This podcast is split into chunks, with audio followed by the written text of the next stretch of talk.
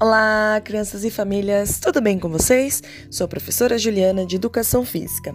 No nosso encontro passado, a professora Simone Ciafres veio esclarecer as diferenças entre distanciamento social e o distanciamento físico e falou o que é o isolamento. Hoje, a nossa coordenadora Cleide Passarelli vem nos falar um pouco sobre os prós e contra do ensino remoto. Cleide, é com você.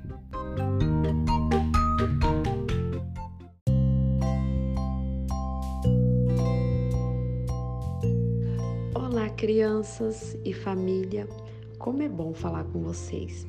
Vim aqui para falar sobre as aulas do ensino remoto. Parece que foi ontem, né, que recebemos a notícia que deveríamos ficar em casa por causa da pandemia, mas já se passaram seis meses. Desde então, vocês estão tendo aulas pelo WhatsApp através de vídeos e apostila. Tem alguns professores que estão usando até o Google Meet, eu estou sabendo disso.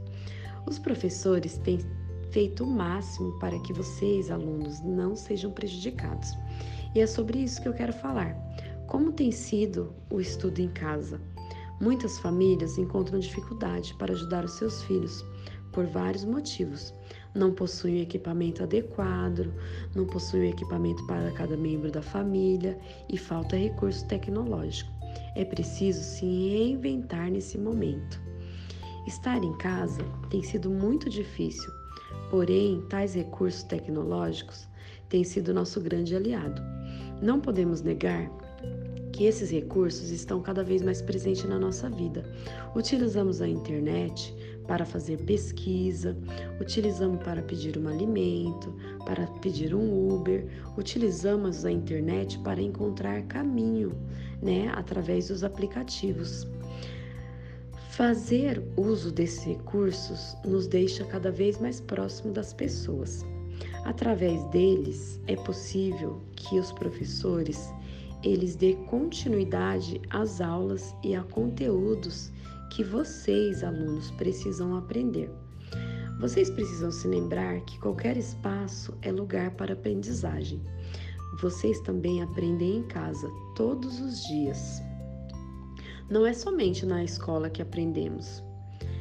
Bem, vamos falar agora sobre os pontos negativos. Os pontos negativos é o próprio distanciamento, né? Estamos acostumados a ter aulas presenciais, ter interação com os alunos, colegas e professores. Outro fator negativo é a exposição ao celular, computador e tablet. É necessário ter disciplina ao utilizar os equipamentos. Não fiquem muito tempo expostos. Ter uma rotina pode ser de grande ajuda. Estabeleça horários para realizar as atividades.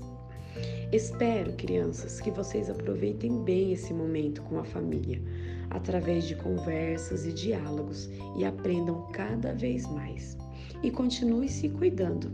Espero encontrá-los em breve com muita saúde.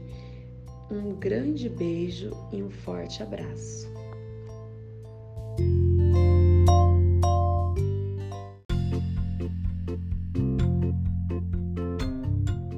Que delícia ouvir a Cleide, né?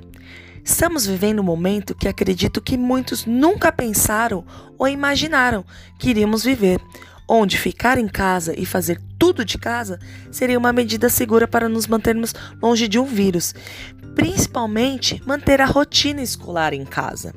Sabemos que não conseguiremos atingir 100% dos nossos alunos, mas a nossa missão, enquanto escola, enquanto diretor, coordenador, funcionários e professores, é nunca desistir das nossas crianças. Temos que acreditar e buscar soluções acessíveis para que este momento seja mais leve. E não menos importante para as crianças, e que as famílias também assumam o compromisso de não desistir e buscar o melhor. Juntos, somos mais fortes. E você? Tem gostado da nossa rádio? Dos assuntos tratados semanalmente? Não se esqueça que vocês podem mandar perguntas, dicas e mensagens para a nossa rádio. É só enviar para a sua professora. Fique com Deus, beijos e abraços virtuais e até a próxima. Tchau, tchau!